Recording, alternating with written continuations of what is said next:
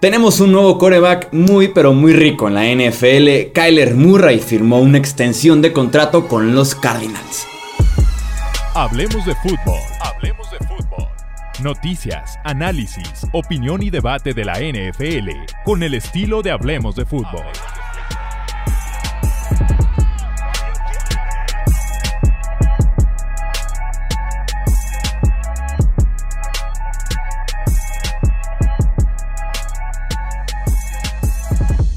¿Qué tal amigos? ¿Cómo están? Bienvenidos a Hablemos de Fútbol. Yo soy Jesús Sánchez y tenemos que platicar de la extensión de contrato que firmó Kyler Murray con los Arizona Cardinals.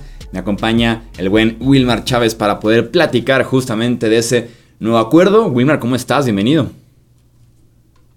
¿Cómo estás? Qué gusto. Eh, hoy trabajando en esa pasera. Pero venga, eh, qué gusto venir a hablar del nuevo rico de la NFL, todo lo que conlleva.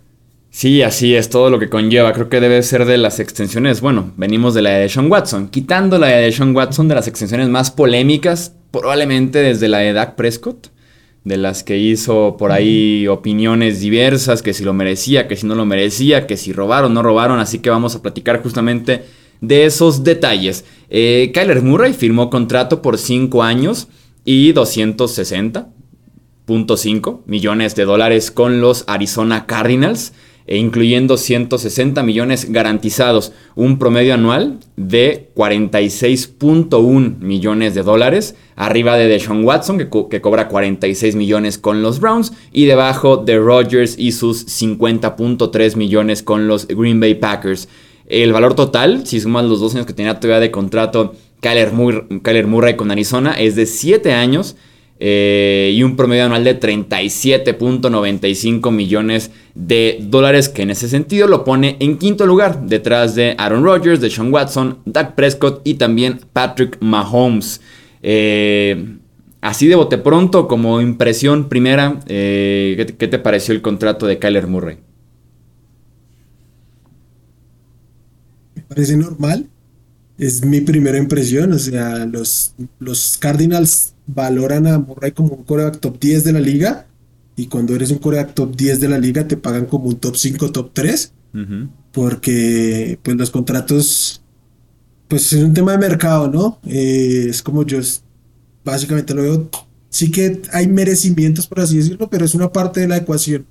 No es toda la ecuación lo que hay que tomar en cuenta. Entonces, me, me, parece normal que se vuelvan más pagados sacando el tema de Rogers, que es, un examen en términos de números. Y creo que es normal que sea 500 mil más que el anterior. Parece como el procedimiento normal de los, de los corebacks. Sí, superarlo apenas por poco, ¿no? Y sí, creo que en ese sentido Rogers se cuece aparte en ese aspecto. Digo, venía de dos temporadas en VP, su último gran contrato, se quería ir, Green Bay tenerlo y demás. Entiendo el por qué está como muy diferente eh, al resto, ¿no? Porque sí es bastante un brinco de 4 millones por temporada. Eh, lo que está interesante del contrato de Kyler Murray es que además tiene detallitos que pueden poner en cuestión el compromiso, la dedicación, qué tanto confía o no Arizona en Kyler Murray, ¿no?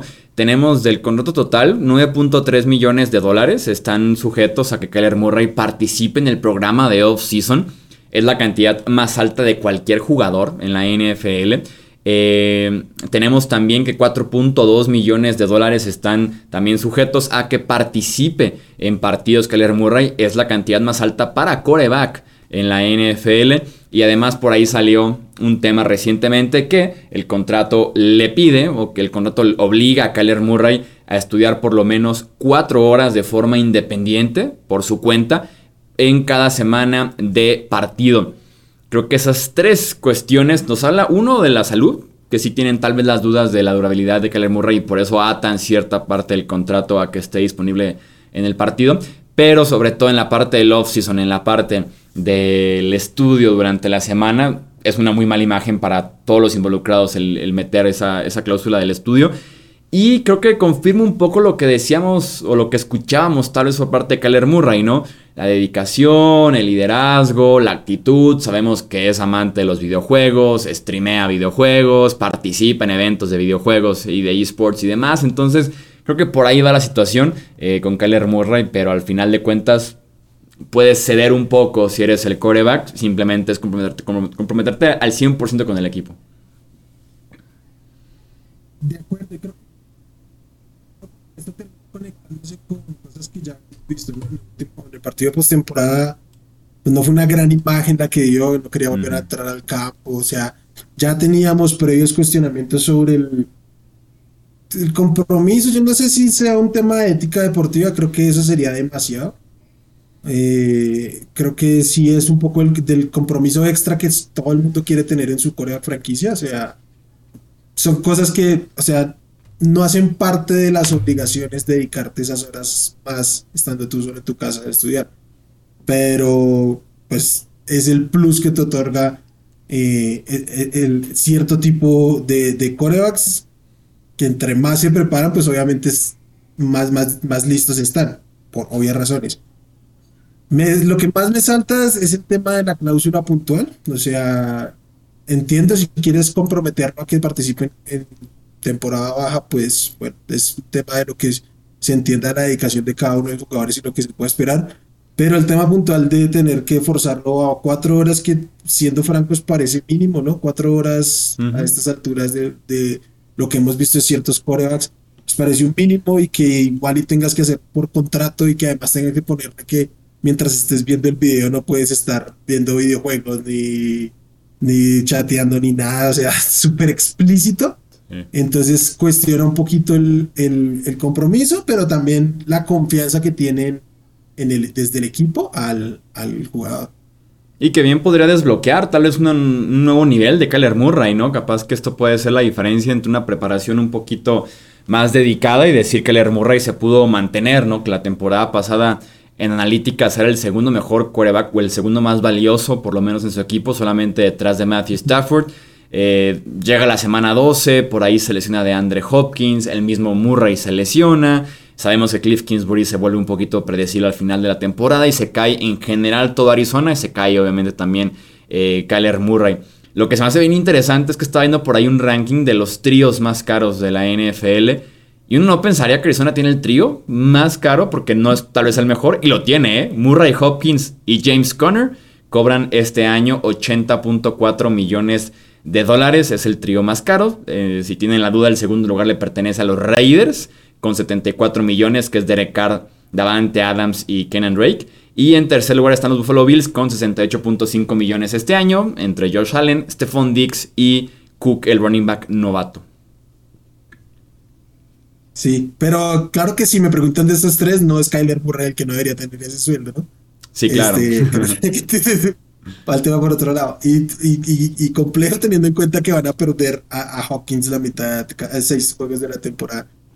y que han sido eh, graves los números de Kyler Murray sin de Andre Hopkins, que eso sí podría ser preocupante en un inicio un poquito lento. Sí, a, ver cómo le sienta la llegada de, de su gran amigo Marquis Hollywood Brown.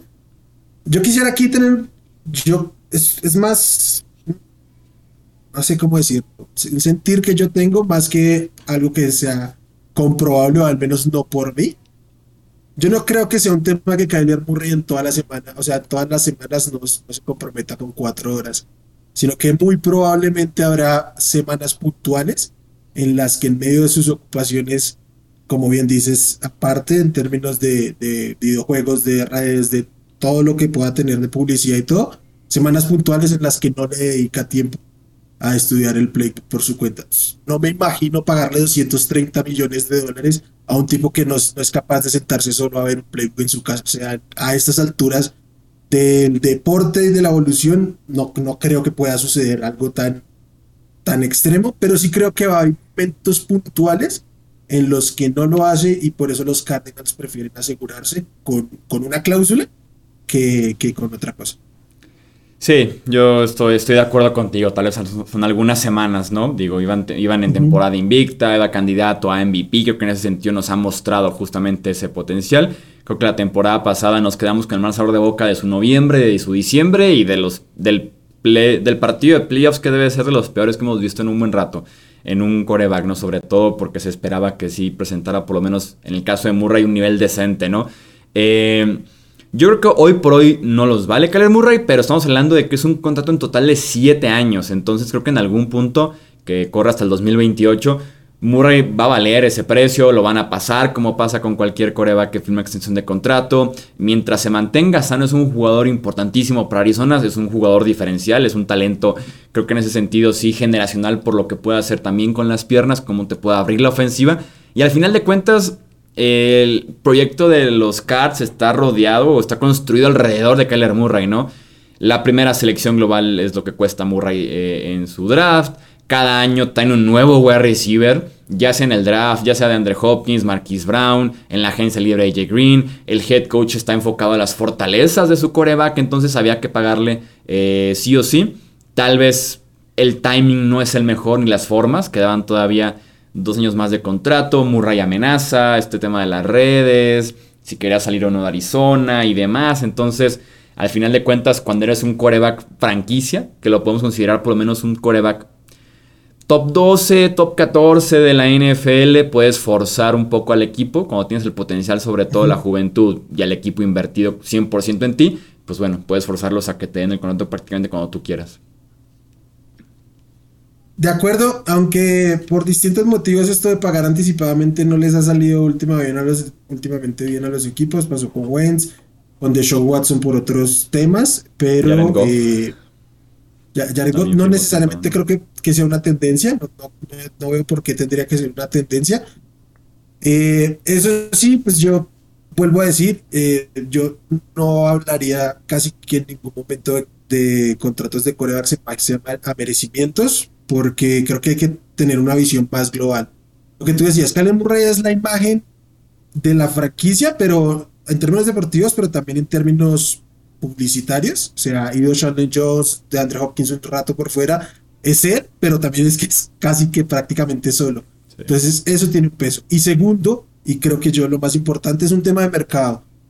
Se les paga así porque también no tienen una mejor opción, ni van a tener los Cardinals una mejor opción de quién poner como coreback. Los corebacks mejores que Kyler Murray no están disponibles para que estén en Arizona. Y lo que vengan adelante pues no sabemos. O sea, la, siguiente generación de draft en coreback parece interesante.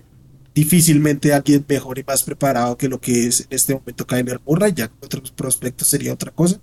Pero pues algo ha demostrado de talento en la liga y que es un coreback capaz en la liga. Kyler Murray es un coreback arriba del promedio, de la mitad para arriba de la liga, eso está clarísimo. Entonces es muy difícil reemplazar y cuando tú tienes algo o alguien que es difícil de reemplazar, pues tienes que poner un poquito más para mantener.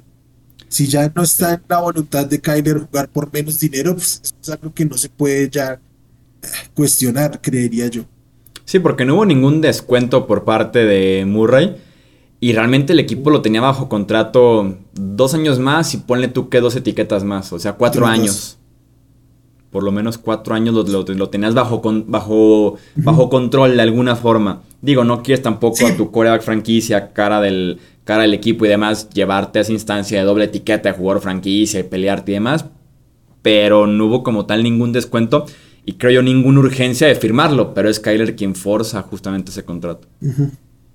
Sí, pero imagínate tú, si así fue ahorita, a dos años de su contrato, como fuera un año de contrato, o teniendo que ir a firmar una etiqueta de jugador franquicia, como se hubiera puesto de tensa la situación.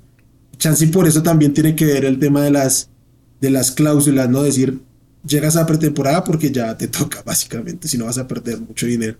Sí, completamente. Pero bueno, tenemos entonces ahí el nuevo contrato de Kyler Murray con los Arizona Cardinals. Leemos su opinión en comentarios en YouTube o si están en formato de podcast, ya saben que nos pueden contactar en Twitter, Facebook e Instagram para darnos justamente su opinión de este y otros temas.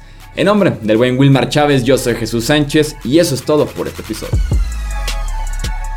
Gracias por escuchar el podcast de Hablemos de Fútbol. Para más, no olvides seguirnos en redes sociales y visitar hablemosdefutbol.com. Thank you.